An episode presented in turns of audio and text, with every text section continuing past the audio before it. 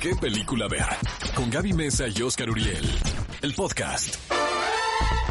¿Qué podemos ver a partir de este momento? ¿Qué estrenos llegaron a las salas de Cinépolis? Pues muchos, de verdad hay muchas películas, diferentes historias para todos los gustos y las edades que pueden disfrutar en las salas de Cinépolis. Por cierto, les recordamos o les sugerimos que compren sus boletos a través de la aplicación para que así no tengan que tener ningún contacto en la taquilla y obviamente recuerden que se están llevando a cabo todos los protocolos de sanitización incluidos limpiar o sanitizar las salas entre cada función. Gaby Mesa se baña cada vez que va al cine, entonces a veces sí. hay un ambiente de salud y de limpieza a su alrededor. no tóxico. Oigan, pues ya finalmente hemos hablado bastante de esta película mexicana que muchos de ustedes pues dicen, ok, sí quiero apoyar el cine mexicano, pero de pronto tenemos como que el mismo portafolio que se va de comedias románticas o estas comedias pues de sábado, de domingo, que uno se la puede pasar bien, pero hasta ahí. No dejan realmente al espectador mucho para elaborar o para tener procesos más emocionales.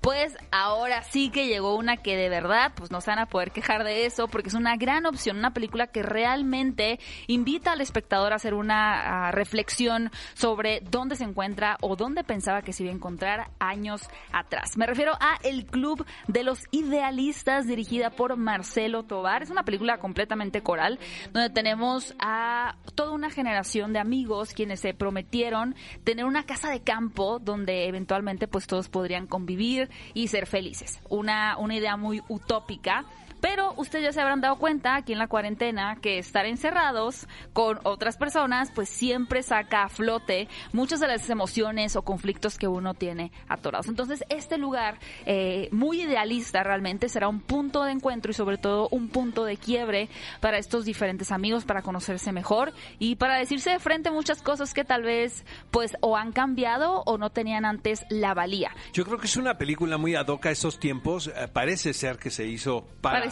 para la circunstancia pandémica que estamos viendo, pero no, se rodó hace eh, más de año y medio. Es una película de aire libre eh, que celebra la amistad. Eh, se antoja estar ahí, la verdad. Hicimos una comedia y luego la gente llora, fíjate. Pero no sé ni cómo tomarlo eso.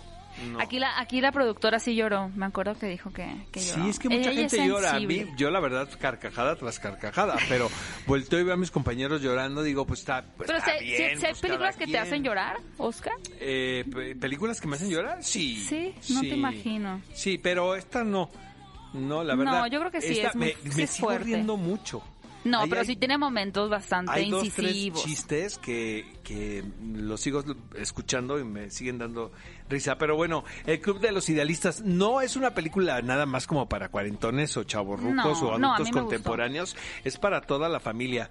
Oigan, esta es una gozada. Trolls 2 gira mundial. Eh, la semana pasada escuchamos aquí en qué película ver en exclusiva a Belinda y a la Josa. Qué exitazo de entrevista, la verdad. ¿eh? Es de las más divertidas que hemos tenido en lo que va de las más divertidas, todo el mundo me estaba mandando mensajes. Te estamos escuchando entrevistando a Belinda. Le dije, bueno, pero pues entrevisté a Martín Scorsese el año pasado y me dicen, no, no, pero es que está Belinda y la Josa juntas.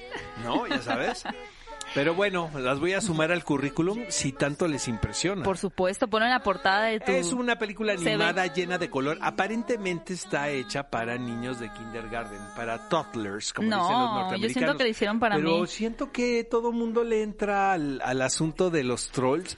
Eh, es muy divertida pero lo que me gusta más de esta película es que tiene un mensaje muy importante que tiene que ver con la inclusión y con el abrazar la originalidad. Quitar las etiquetas. Totalmente. Aquí está a través, eh, es una metáfora que se cuenta a través de los géneros musicales, ¿no? Me hizo falta ahí el regional mexicano, ¿eh? la verdad. Estado bien, me hizo falta. Porque el reggaetón sí está, no está entre los principales.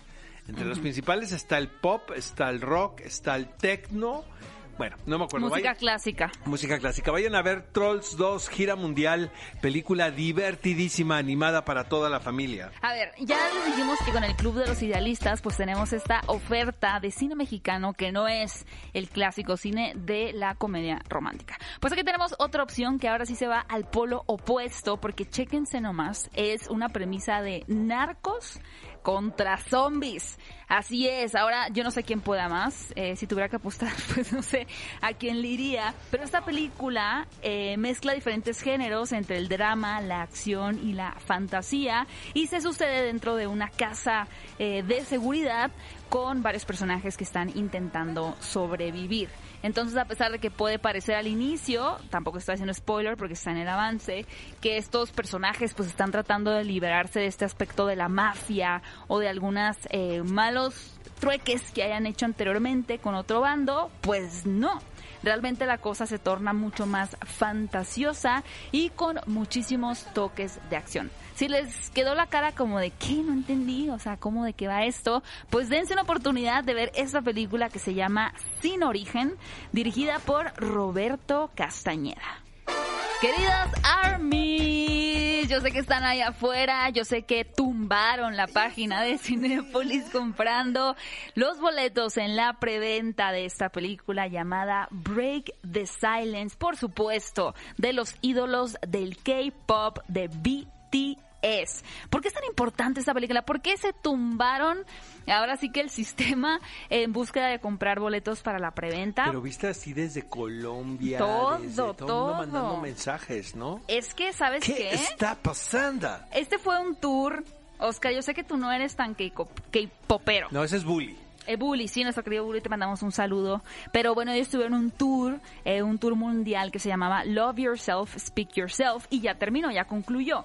Pero este documental pues nos va a presentar toda la gira, que fue en diferentes ciudades, de verdad impresionante, Los Ángeles, Sao Paulo, París, Osaka, eh, Londres, muchos lugares de verdad. Y pues es una oportunidad para todas las armies o las fans de este tan impresionante grupo de K-pop para conocer pues cómo se, se convive realmente, cómo funciona esta dinámica entre los integrantes y poder también sentir un acercamiento a ellos a través de las diferentes experiencias que van a ir narrando a lo largo de esta película. Y como si eso no fuera suficiente, además de que la pueden ver en Macro XE para que realmente sientan que están en uno de estos conciertos y, y se sientan realmente inmersos en, en la experiencia, pues chequen esto. Ahí les va, pongan atención por favor. Por cada boleto comprado de esta película, nuestro querido tío Cinépolis les va a regalar antes de entrar a la función un boleto conmemorativo de la colección de BTS. Ahora bueno, sí para que salgan ganas me dieron a mí de ir, fíjate. Tú nada vas a ir por el boleto conmemorativo. Por supuesto, vamos después de aquí del programa. Vamos, vamos, vamos. A ver y si nos sales tenemos ya. varios. tenemos varios. A ver si hay lugares, ¿no? Porque con esta locura. Oigan, además de estos estrenos, les recordamos que también siguen en cartelera grandes películas como Tenet de Christopher Nolan, Scooby-Doo, una a mí me encantó, la verdad, es una película muy bonita para toda la familia, una cinta animada, La isla de la fantasía. Cuidado con lo que deseas, que le ha ido increíble esta película mexicana de género de suspenso, le ha ido muy bien. Excelente. Espías en manada que recomendamos muchísimo aquí porque se trata de una cinta de animación que no viene de Hollywood. Exactamente, internacional. Y también les recordamos que el próximo jueves primero de octubre se va a estrenar una película exclusiva de Cinépolis llamada Padre No hay más Uy, amigos, les tenemos una mega sorpresa, pero no puedo decir nada porque me van a regañar. No, ya sí. muchos regaños. Muchos regaños. Muchos regaños en un día, sí. Siempre Sí, nos están ya, aquí dando mucha lata. Ve a Cinépolis y utiliza el hashtag qué película ver. Escúchanos en vivo todos los sábados a las 10 de la mañana en Exa FM 104.9.